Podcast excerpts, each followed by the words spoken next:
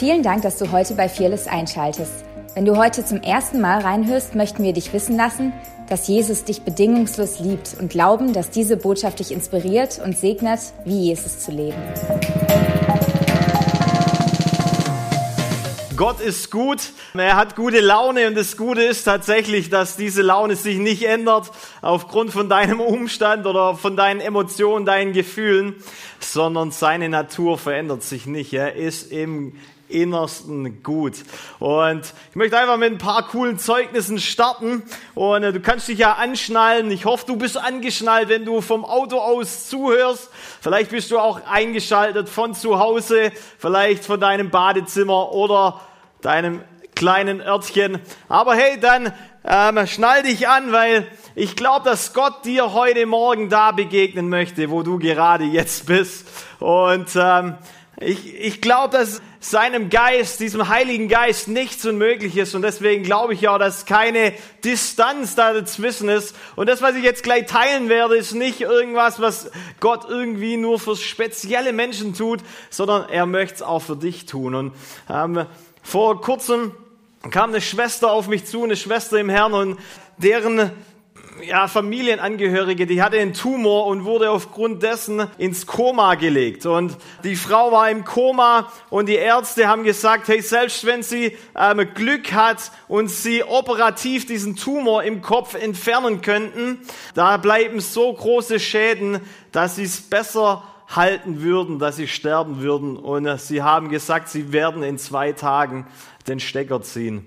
Und äh, so sind diese Leute auf mich aufmerksam ge geworden. Ähm, wir haben gebetet und äh, hey, haltet euch fest, nach zwei Tagen ist die wieder aufgewacht aus dem Koma, äh, kein Hirntumor mehr zu finden, ihr geht's jetzt blendend. Und das Gleiche, was Gott für diese Frau getan hat, das tut er immer wieder, weil Gott gut ist und weil er in seiner Natur von sich selber sagt, dass er der Heiler ist. Und wenn er sagt, er ist der Heiler, dann überlegt er sich nicht nur ab und zu mal irgendwelche tolle Dinge zu tun, sondern er, er möchte es immer wieder tun. Vor kurzem war ich am Telefon, gerade in dieser Corona-Zeit, da ist ja viel über Zoom, Telefon oder sonst irgendwelche ähm, digitalen Sachen. Und äh, jemand ruft mir an und äh, die Person hat einen Bandscheibenvorfall. Und äh, die Folgen von äh, ja, Schmerzen, all diesen ganzen Sachen sind verheerend.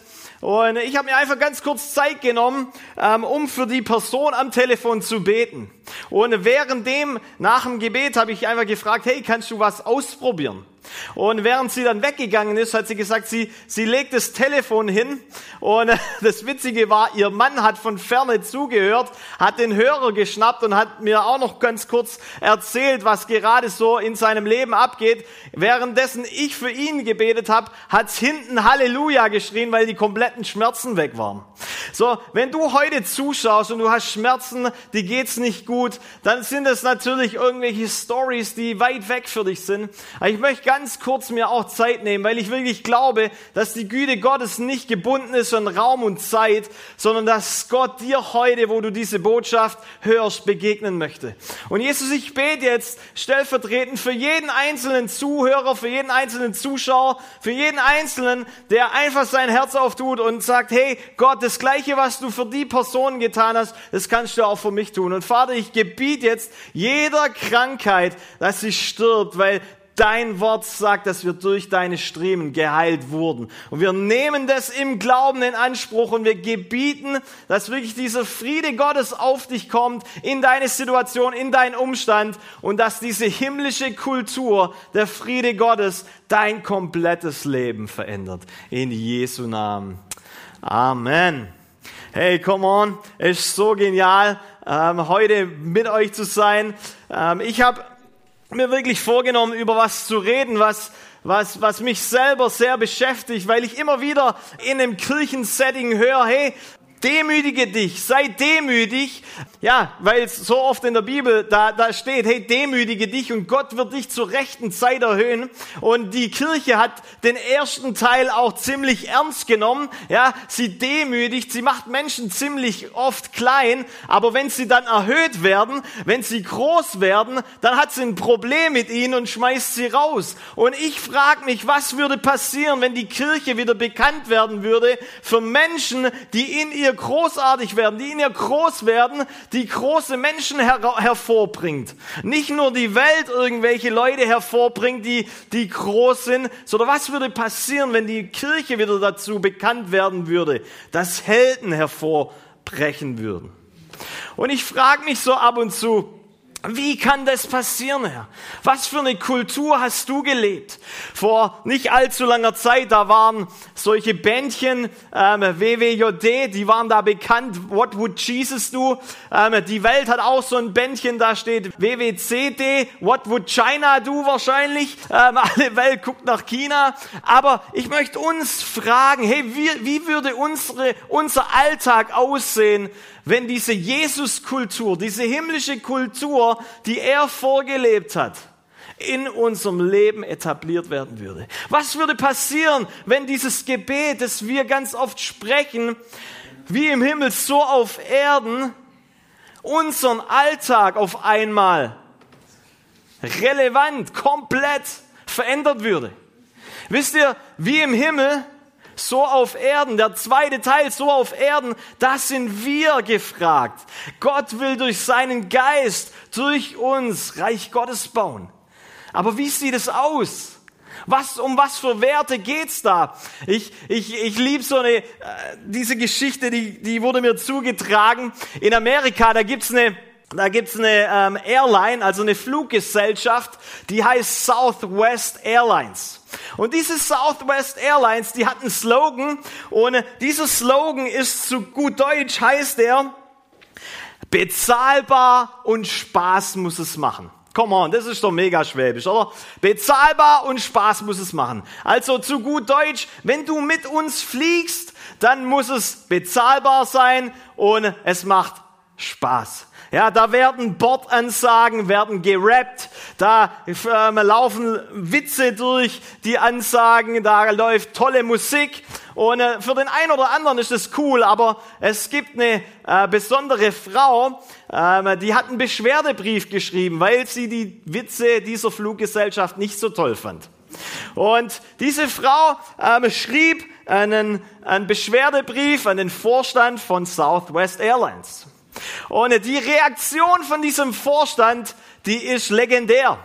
Und ich glaube, wir als Deutsche, die wir wirklich menschenfreundlich sind, vielleicht warst du ja sogar Deutsche, hat diesen äh, Beschwerdebrief geschrieben, aber äh, ich glaube, wenn wir so eine Reaktion jetzt bringen müssten, dann würden wir sagen, sehr geehrte Frau so und so, wir entschuldigen uns für diese Unannehmlichkeiten.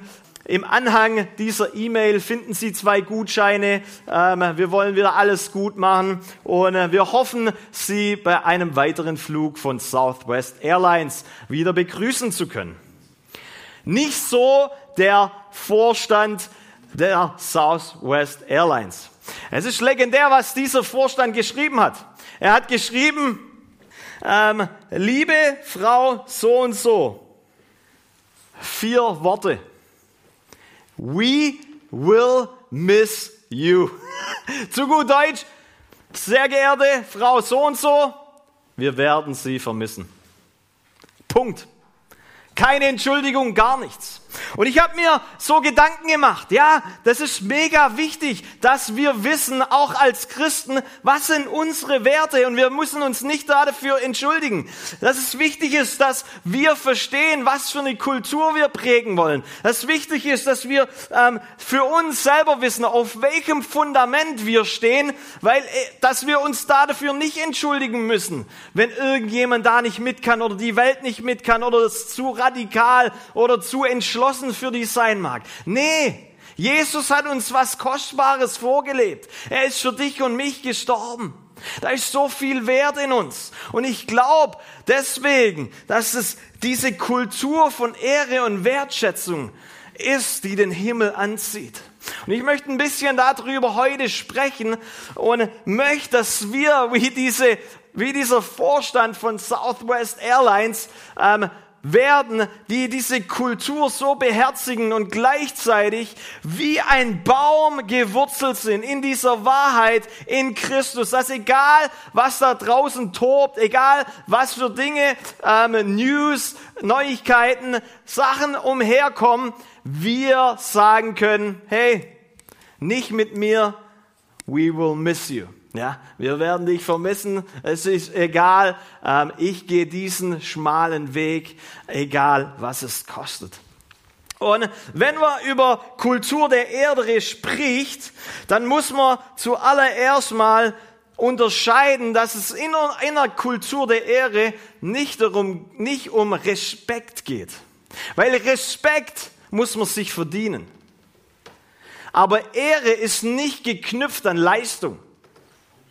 Ehre ist, kommt von diesem Wert, den jemand für mich bezahlt hat.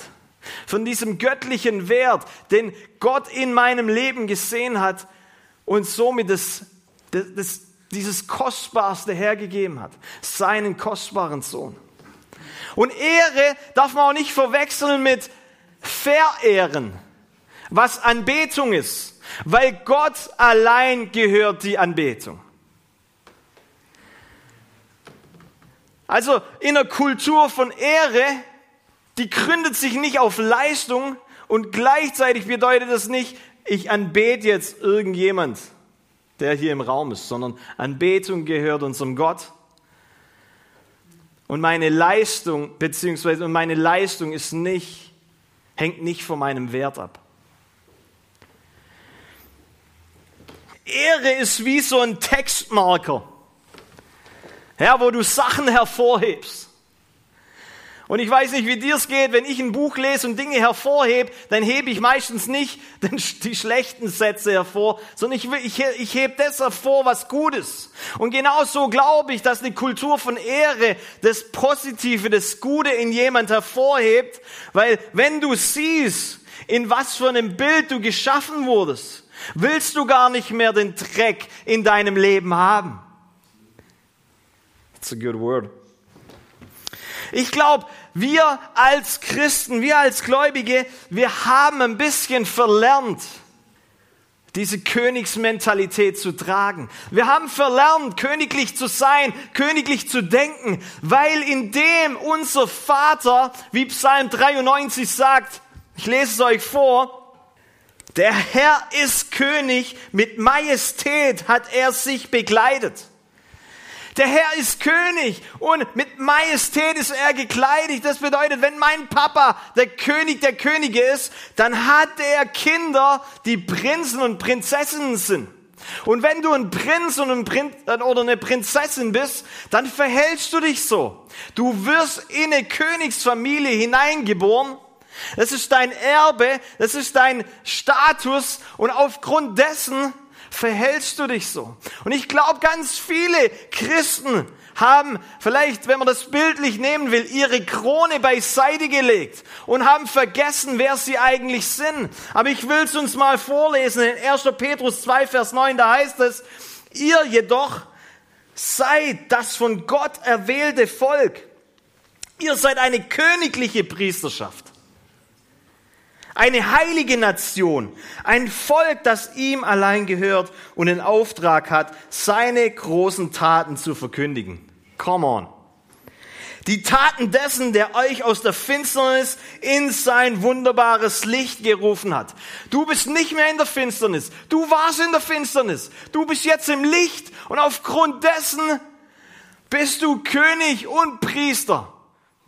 Und überall, wo du hingehst, prägen wir eine Kultur. Wir schaffen eine, wir schaffen eine Atmosphäre mit dem, wer wir sind, was wir von uns selber glauben. Und deswegen ist heute Morgen mein erster Punkt, wenn es darum geht, wie können wir eine himmlische Kultur, ein himmlisches Denken prägen in, in unserem Leben und somit um uns herum. Der erste Punkt ist zuallererst mal, dass wir diese Königsmentalität, diese dieses königliche Denken empfangen.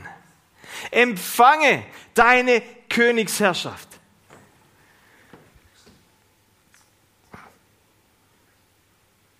Du bist königlich.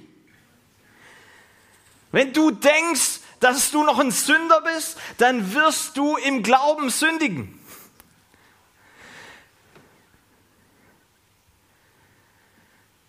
Was wir denken, was wir von uns glauben, das bestimmt unser Handeln.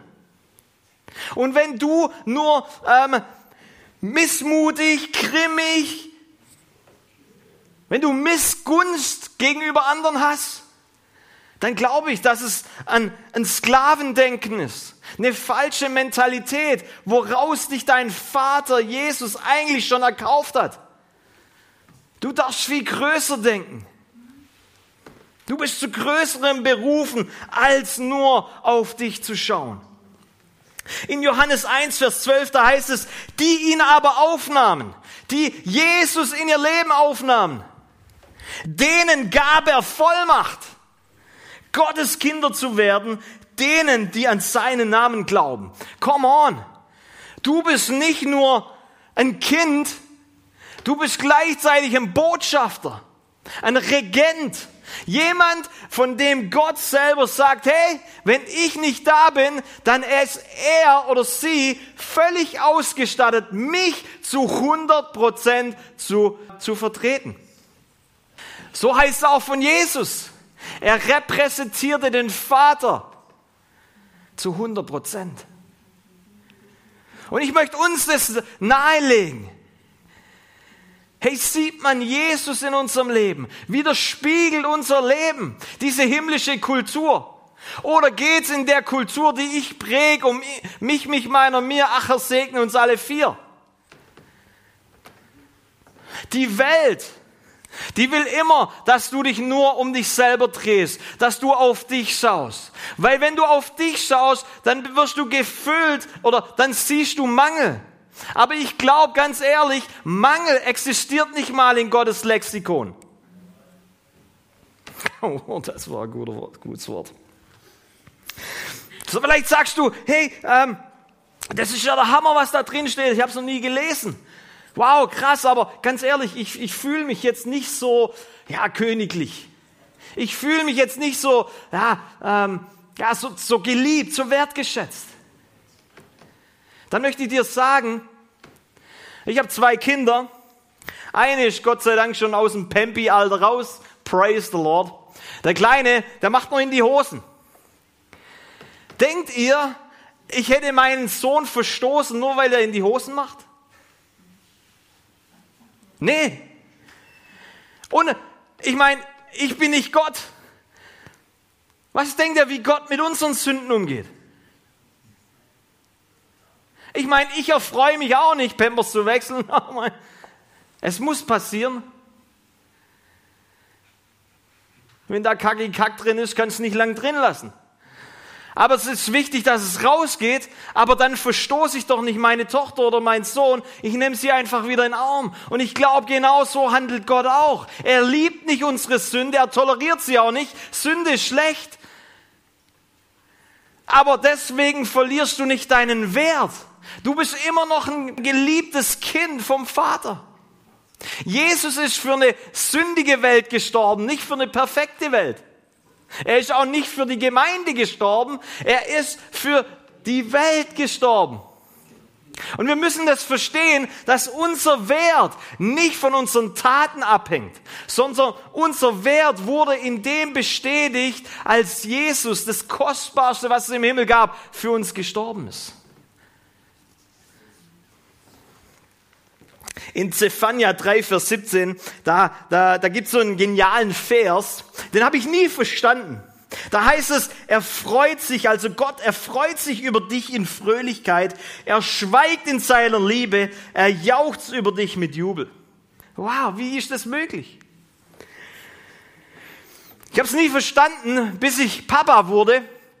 Und wenn du Papa bist oder Mutter oder so, dann wird es dir ähnlich gehen, dass du dich ab und zu reinschleichst ähm, zum Bett von deinen Kindern oder von deinem Kind und du guckst da über die Reling drüber und wenn die Kinder schlafen, die liegen dann da so süß und so. Und du, du, du guckst über die Reling und du, deine Liebe ist so äh, präsent. Und was machst du? Nein, du schreist natürlich nicht rum. Was machst du? Du sagst. Und dann gehst schnell wieder raus. Er schweigt in seiner Liebe. Nicht, weil, weil du es nicht verdient hättest, dass es laut äußert. Einfach, weil er ein Vater ist. Es ist wichtig, dass wir das verstehen. Unsere Natur wurde am Kreuz verändert. Du bist jetzt kein Sünder mehr, du bist ein Heiliger. Und aufgrund unserer Natur, dass wir Heilige sind, dürfen wir heilig leben. Ich liebe es, was in Jesaja 43 steht. Da heißt es, ich Gott, ich tilge deine Übertretungen um meinetwillen und gedenke deiner Sünden nicht mehr. Ich weiß nicht, ob du so, so Sachen schon mal gelesen hast. Ich, ich tilge deine Übertretungen um meinetwillen. Er löscht die Sünden über deinem Leben aus. Nicht, nicht nur wegen dir, sondern auch wegen ihm. Epheser 1, Vers 4. Wie er uns in ihm auserwählt hat vor Grundlegung der Welt, dass wir heilig und tadellos vor ihm seien in Liebe und uns vorherbestimmt hat zur Sohnschaft durch Jesus Christus für sich selbst nach dem Wohlgefallen seines Willens. Zum Preise der Herrlichkeit seiner Gnade, damit der, damit der er uns begnadigt hat in dem Geliebten. Hey, wir müssen realisieren, was wir bekommen haben. Wir müssen realisieren, dass Gott uns gewertschätzt hat. Weil nur wenn wir realisieren, dass wir gewertschätzt sind, können wir andere wertschätzen. Ehre hat nichts, wenn ich einen anderen ehre, nichts mit Verehren zu tun oder Respekt. Es hat was mit Wertschätzung zu tun. Den Wert in, im anderen zu sehen den Wert im anderen zu schätzen. Fordert das uns ein bisschen raus? Ja, ja, weil es ist so leicht, das Negative zu sehen. Es ist so leicht, mit dem Strom der Welt mitzuschwimmen. Aber was würde passieren, wenn viele Leute aufstehen würden und den Wert im anderen sehen?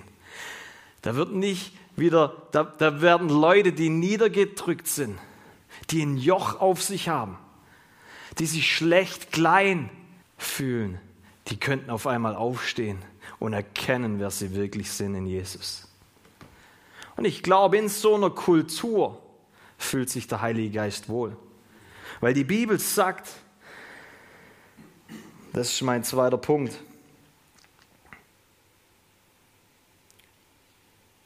Die Bibel sagt, Ehre Vater und Mutter. Das ist das erste Gebot mit einer Zusage. Dann wird es dir gut gehen und du wirst lange auf dieser Erde leben. Wer will lange leben? Vielleicht sagst du, nee, nee, lieber nicht. Okay, aber Ehre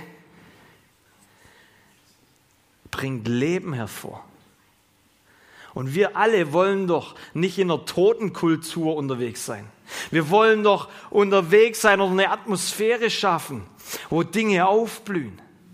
Und deswegen glaube ich, wenn wir eine Kultur der Ehre kultivieren, dass ein Treibhauseffekt stattfindet, wo Menschen in ihrer Berufung anfangen zu wandeln, Viele apostolisch denken, viele in der, in, in, in der Heilungsgabe laufen, Zeichen und Wunder selber erleben, wo es nicht mehr um der große Mann Gottes geht, sondern da geht es auf einmal darum, dass viele erkennen, dass sie ähm, den Gott, der Himmel und Erde gemacht hat, in sich leben haben. Und auf einmal wächst, wächst eine komplette Mannschaft, ja, eine komplette Community auf, die groß von sich denkt. Das hat nichts mit Stolz zu tun. Das hat nichts mit Stolz zu tun, seinen Wert zu erkennen. Ich glaube eher, dass es was mit Demut zu tun hat. Weil ein Demütiger, der verstanden hat, wer er wirklich in Jesus ist, kann seine Knie beugen. Der Stolze wird seine Knie nicht beugen, weil er sagt, ich brauche ja niemand. Aber der Demütige erkennt seinen Wert und aufgrund dessen, dass er erkennt und wertschätzt, den Wert im anderen sieht, weiß er, was die Person trägt und es ergänzt sich auf einmal.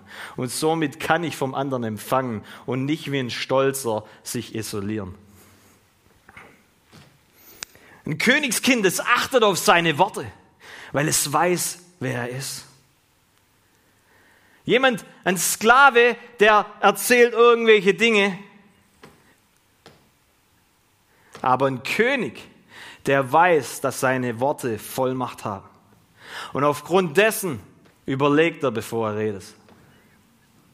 Weil indem er spricht, kommt der Himmel oder eine ganze Armee. Es ist wichtig, dass wir das verstehen. Deswegen sagt die Bibel auch, seid schnell zum Hören und langsam zum Reden. In dieser ganzen Social-Media-Kultur, die wir haben, wo jeder eine Plattform hat, alles Mögliche zu, mit einem Knopfdruck zu posten, zu sagen, was er gerade auf dem Herzen hat oder sowas. Da geht es mehr darum, schnell zum Reden zu sein und langsam zum Hören. Aber ich glaube, Gott sucht wieder eine Generation, die seine Stimme hört und aufgrund von seiner Stimme handelt und nicht andersrum. Punkt Nummer drei. Ein Königskind denkt in Generationen. Ich weiß nicht, wann du das letzte Mal in einem Schloss oder auf einer Burg warst. Ich gehe immer wieder mal gern mit meiner Familie, weil es mich an meine Königsmentalität oder an, mein, an meine Sohnschaft erinnert. Wenn ich da durchlaufe, dann laufst du an so einer Ahnengalerie vorbei, wo die Leute aufgehängt sind, die dieses Königreich mit aufgebaut haben, die Opfer gebracht haben, die gewisse Dinge getan haben, die sie da auf dieser Wall, auf dieser Wand verewigt haben. Und ich möchte dir was vorlesen, weil du und ich, wir haben auch eine Wand, die uns was Geniales erzählt. Diese Wand, diese Ahnengalerie, die finden wir in Hebräer 11. Und da heißt es, Hebräer 11, ich lese vor, ab Vers 26. Sie zwangen Königreiche nieder. Sie sorgten für Recht und Gerechtigkeit. Sie erlebten die Erfüllung von Zusagen, die Gott ihnen gemacht hatte. Sie hielten Löwen das Maul zu. Sie blieben mitten im Feuer, unberührt von den Flammen. Sie entkamen dem tödlichen Schmerz. Sie wurden, wo es ihnen an Kraft fehlte, von Gott gestärkt. Sie erwiesen sich als Helden im Kampf. Sie schlugen feindliche Heere in die Flucht. Sie kamen sogar vor, es kam sogar vor, dass Frauen, die Gott vertrauten, ihre verstorbenen Angehörigen zurückerhielten, weil Gott sie wieder lebendig machte. Andere, die auch Gott vertrauten, ließen sich lieber zu Tode foltern, als sich von Gott loszusagen, obwohl sie dadurch freigekommen wären. Sie waren bereit, ihr irdisches Leben zu verlieren, um durch die Auferstehung eines besseren Lebens zu erhalten. Manche mussten sich verspotten und auspeitschen lassen. Manche wurden gefesselt und ins Gefängnis geworden. Sie wurden gesteinigt, sie wurden zersägt, sie wurden mit dem Schwert hingerichtet. Heimatlos zogen sie, zogen sie umher in Schlaf- und Ziegenfälle eingehüllt, notleidend, verfolgt und misshandelt. Die Welt war es nicht wert sie in ihrer Mitte zu halten. Sie mussten in der Wüste und in den Bergen, in Höhlen und in Erdlöchern Zuflucht suchen. Ihnen allen stellte Gott aufgrund ihres Glauben, Glaubens ein gutes Zeugnis aus. Und doch, hört genau zu, und doch haben sie die endgültige Erfüllung dessen, was er ihnen zugesagt hatte, nicht erlebt. Gott hat für unsere Zeit etwas vorgesehen, was besser ist als alles Frühere und deshalb können sie erst zusammen mit uns, sagt es mal zu Hause, mit uns. Und deshalb können sie erst zusammen mit uns die Vollkommenheit erreichen. Leute, wenn ich sowas lese, ah, da packt mich was. Die haben alles gegeben. Deswegen kann ich nicht auf meinem Sessel sitzen bleiben. Deswegen will ich alles geben. Die haben Verfolgung erlebt, sind durch die tiefsten Täler durch, wurden gefoltert, haben uns ein Leben vorgeführt, wie es möglich ist, mit Gott zu laufen. Und sie feuern uns jetzt an und sagen, hey, nimm die Stafette, lauf deinen Lauf, Kampf, kämpf deinen Kampf. Come on, du bist nicht alleine. Wir feuern dich an, du kannst es. Weil indem du vorangehst, werden wir zusammen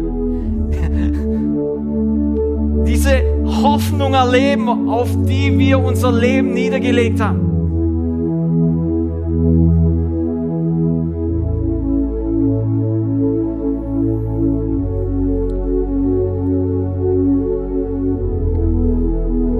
Wir lernen aus der Vergangenheit, wir ehren das, was Gott da getan hat. Und indem wir das tun, fließt Leben und Glaube wird in unserem Jetzt gebaut, damit wir dieselben und so wie Jesus sagt, noch größere Dinge tun können. Ehre lässt Leben fließen. In einer Kultur von Wertschätzung und Ehre, da geht es nicht darum, um eine Leistung oder um das, was ich tue. Ich zelebriere diesen göttlichen Wert, den er in den anderen hineingelegt hat. Ein Vater will doch immer, dass seine Kinder über sie hinauswachsen.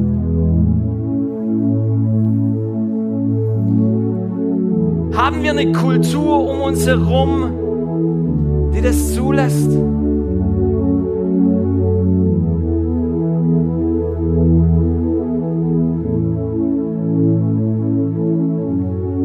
In Römer 12, Vers 10, da heißt es, die brüderliche Liebe untereinander sei herzlich.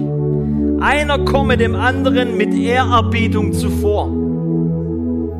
Seid nicht, seid nicht träge in dem, was ihr tun sollt. Seid brennend im Geist, dient dem Herrn. Wow. Ganz oft in der Bibel heißt es, dass wir einander ehren sollen. Wir sollen nicht Ehre suchen, aber wir sollen den Nächsten ehren.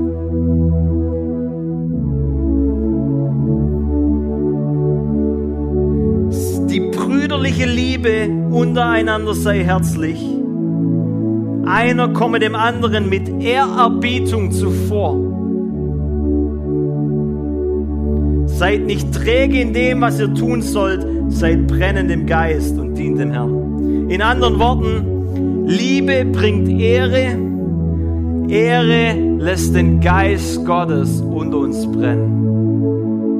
Deswegen glaube ich auch, dass diese himmlische Kultur eine Kultur von Ehre und Wertschätzung ist, in der sich der Heilige Geist so wohl fühlt, dass Zeichen und Wunder, Übernatürliches konstant passiert. Dieses Treibhauseffekt da ist, wo Menschen automatisch und ganz einfach in dieser Fülle, in ihren Gaben gedeihen. Und ja, die Amerikaner sind uns da vielleicht ein bisschen zuvor, die klatschen, die jubeln, die stehen sogar auf, ähm, wenn jemand nach vorne kommt. Es geht mir nicht um Äußerlichkeiten, auch wenn das vielleicht hilft. Mir hat es mega geholfen, als ich in Amerika war und die Pastoren nach vorne gegangen sind und auf einmal alle aufgestanden sind. Weil diese äußere Haltung hat meiner inneren Haltung geholfen, wach zu werden und diese Person im Geist zu ehren. Und aufgrund dessen, dass ich angefangen habe, Menschen wertzuschätzen für das, was sie tragen, bin ich automatisch unter ihre Salbung gekommen und konnte von ihnen empfangen. Ich glaube ganz ehrlich, viele Antworten Gottes für unser Leben bleiben aus, weil wir verpassen, die Lösung, die Gott in den anderen hineingelegt hat.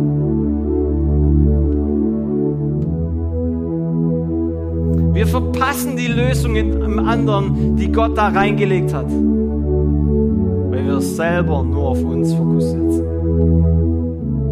Deswegen ist es wichtig. Und natürlich kannst du sagen, ja, ich bin verletzt worden, da ist das und das und das passiert. Aber ganz ehrlich, nur weil du verletzt wurdest, heißt es nicht, dass du dich isolieren darfst. Durch Irritation, wo es sich reibt, lernen wir Liebe. Ja, ich wurde in der Gemeinde, ich wurde in der Gemeinde verletzt. Ja, ist doch klar, wir sind Brüder und Schwestern, wo man eng aufeinander ist. Da reibt sich's. Warum ist die Ehe so angefochten? Rick Joyner hat mal gesagt, je enger die Gemeinschaft, umso schneller kannst du verletzt werden. Wir brauchen die Irritation der Ortsgemeinde, denn ohne sie würden wir nicht in Liebe untereinander lernen. Wisst ihr, Perlen, die wir so toll finden, die wir unseren Frauen schenken zu Weihnachten oder so oder zum Geburtstag, die, die entstehen durch Irritation. Es ist kein schöner Prozess, aber was Wertvolles kommt dabei raus. Und ich glaube ganz ehrlich, Dass wir, ich meine, ich sage nicht, Verletzungen sind toll, versteht mich bitte nicht falsch. Aber ich glaube, selbst in Irritation, selbst in Verletzung können wir lernen, Liebe zu leben. Es ist ja auch mega einfach, Menschen zu lieben, wenn es uns gut geht oder sie äh, uns feiern die ganze Zeit. Aber kannst du noch leben, wenn Menschen was gegen dich haben? Wenn sie dich nicht toll finden? Ich finde es so interessant. Jesus erlebte was ähnliches. Er war in Nazareth, seiner eigenen Heimatstadt. Und es heißt dort, es heißt dort von Jesus, dass er nicht viele Wunder tun konnte. Und ganz viele Leute haben zu mir gesagt, ja Steve, das ist, weil dort eine, eine, eine Unglaubenskultur war. Ganz ehrlich, Jesus war der Sohn Gottes. Egal wie viel Unglaube du hast. Du kannst nicht den Sohn Gottes in Unglaube bringen. Es ist unmöglich. Er ist voller Hoffnung. Aber was ist dort passiert? Die Menschen, die in Nazareth waren. Jesus hat ein paar Leute gedient und dann ist ein paar Leuten aufgefallen. Hey, das ist, das ist doch im Josef sein Sohn. Das ist im Josef sein Junge, der Zimmermann. Und weil sie angefangen haben, Jesus nicht mehr als Messias zu sehen, sondern als gewöhnlich, sind sie weggelaufen und Jesus konnte nur noch wenigen Leuten dienen. Und hier ist mein Appell. Selbst wenn dein Nachbar, wenn du ihn kennen solltest, lass ihn nicht gewöhnlich werden. Schau mit diesen himmlischen Augen, wertschätze diese Gabe Gottes in seinem Leben. Vielleicht magst du auch diese Bibelstelle kennen aus Matthäus 10. Da heißt es, wer einen Propheten aufnimmt, im Namen eines Propheten, der wird einen Prophetenlohn empfangen. Wer einen Gerechten aufnimmt, in eines gerechten Namen, der wird einen gerechten Lohn empfangen. Die erste Passage, ja, ein Prophet im Namen eines Propheten, dann kriegen wir auch einen Prophetenlohn. Ja, ist ja logisch. Ähm, wenn ich den Pastor oder den Apostel oder sonst irgendjemand ähm, so empfange, dann kriege ich auch das. Ja, der Gastsprecher kommt und er hat eine Heilungssalbung, oh, dann muss ich hin und ich wertschätze das, dass ich es auch bekomme. Ja, klar. Aber hey, ganz oft vergessen wir diese zweite Stelle. Wer einen Gerechten aufnimmt, in einem gerechten Namen, der wird eines gerechten Lohn empfangen. Wer ist denn gerecht? Du und ich, wir wurden gerecht aufgrund dessen, was Jesus für uns getan hat. Deswegen sollten wir unseren Nachbar, der auch gerecht ist, wertschätzen, damit wir das empfangen können, was Gott auf sein Leben getan hat. Ich weiß, Hier spielt schon eine Weile das Klavier, aber ich ziehe es einfach noch ganz kurz durch. Ich habe nur einen Punkt. Ist mir einfach so wichtig, dass wir das verstehen. Wir hatten früher immer, immer Camps, ähm, in denen wir ähm, über diese Identität, wer wir sind in Jesus gepredigt haben. Da sind viele Jugendliche gekommen. Und es war ganz oft so, dass der Heilige Geist sich gelagert hat an einigen Abenden. Und ich kann mich noch gut erinnern, als so eine junge Meute ähm, ergriffen wurde von, von, Gottes, von Gottes Kraft und die haben nur noch gelacht und sind da gelegen. Und dann gab es eine Partei, die Partei der Besserwisser, die waren schon ein bisschen älter. Und was ist passiert? Sie sind zu uns, zu mir, zu unserem Leitungsteam gekommen und wollten Gebet von uns, um das Gleiche zu empfangen, was die Jüngeren gerade erlebt haben. Und wir haben zu ihnen gesagt, nicht aus einem bitteren Herzen, aber wir haben gesagt, hey, wenn du das Gleiche willst wie die, dann geh zu denen. Demütige dich und empfang von ihnen. Das hat ziemlich an dem Ego geschüttelt und gerüttelt. Und eine halbe Stunde später ist, ist die Partei dazugerückt. Und ich kann euch sagen, die Rückmeldungen waren so, als haben sie noch nie erlebt.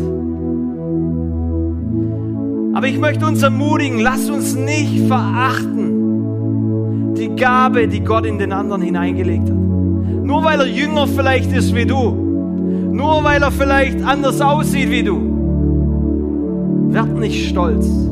Werd nicht resistent in deinem Herzen, sondern demütige dich. Weil dann kannst du empfangen, was Gott in jemand anders hineingelegt hat.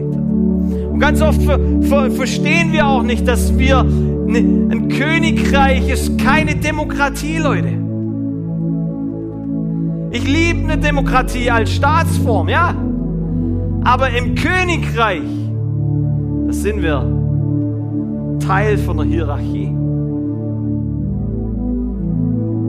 Und es kommt dem einen oder anderen nicht, nicht so toll. Aber ganz ehrlich, wenn Israel damals in der Demokratie mit Gott gewesen wäre, hätten sie wahrscheinlich abgewählt in ihrer Wüstenwanderung. So geht es leider, leider viele Kollegen von mir. Da läuft mal sowas nicht, wie es sein soll, und dann werden sie abgewählt. Aber das Königreich denkt ganz anders.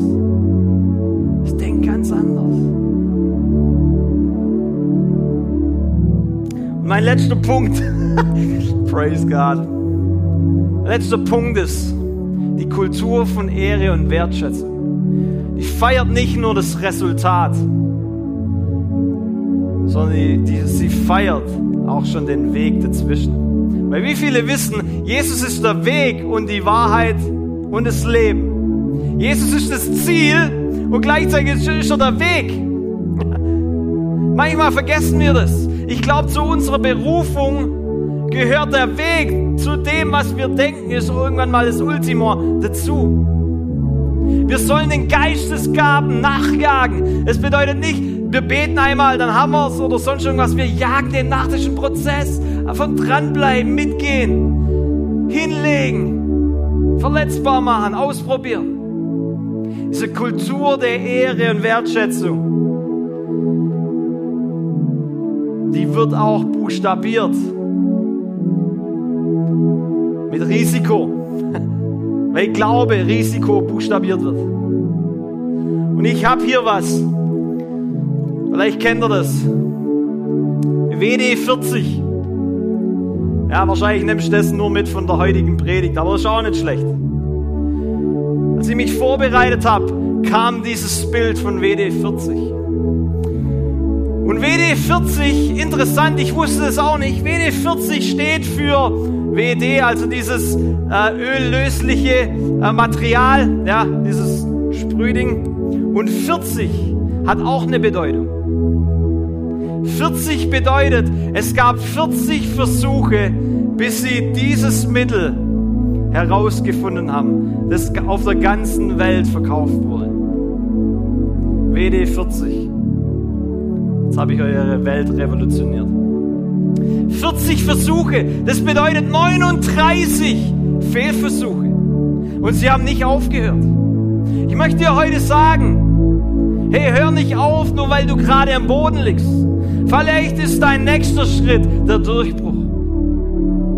Hol dir Leute um dich rum, die das feiern, die den Glauben sehen, die nicht Unglauben produzieren um dich herum, sondern die Glauben produzieren, die dir zur Seite stehen und sagen, come on, ich feiere diesen Traum, den Gott in dein Leben hineingelegt hat. Ich will den sehen. Ich will versuchen, mit meinen Finanzen, mit meinen Gaben dir zu helfen, dass du in dein Ziel kommst. Dass du diese Berufung erfüllen kannst. Jobs, der Gründer von Apple, der hat mal gesagt, diejenigen, die verrückt genug sind, um zu glauben, die Welt zu verändern, diejenigen sind es, die die Welt verändern möchte ich heute fragen, bist du verrückt genug? Bist du verrückt genug zu glauben, dass du ein Weltveränderer bist? Ich sage dir ganz ehrlich, wenn du realisierst, wie wertvoll du bist, wie geliebt du bist, Mama Mia, wir können gar nicht anders, als zu denken, wir sind bedeutsam. Wir sind voller Bedeutung. Weil der Himmel uns adelt mit den Worten, du bist mein geliebter Sohn an dir habe ich wohlgefallen oder du bist meine geliebte Tochter. Es ruft Gott über dir aus, jeden Tag. Und diese Liebe, die befähigt uns, Botschafter zu sein, Weltveränderer, Kulturpräger, Stadtreformer.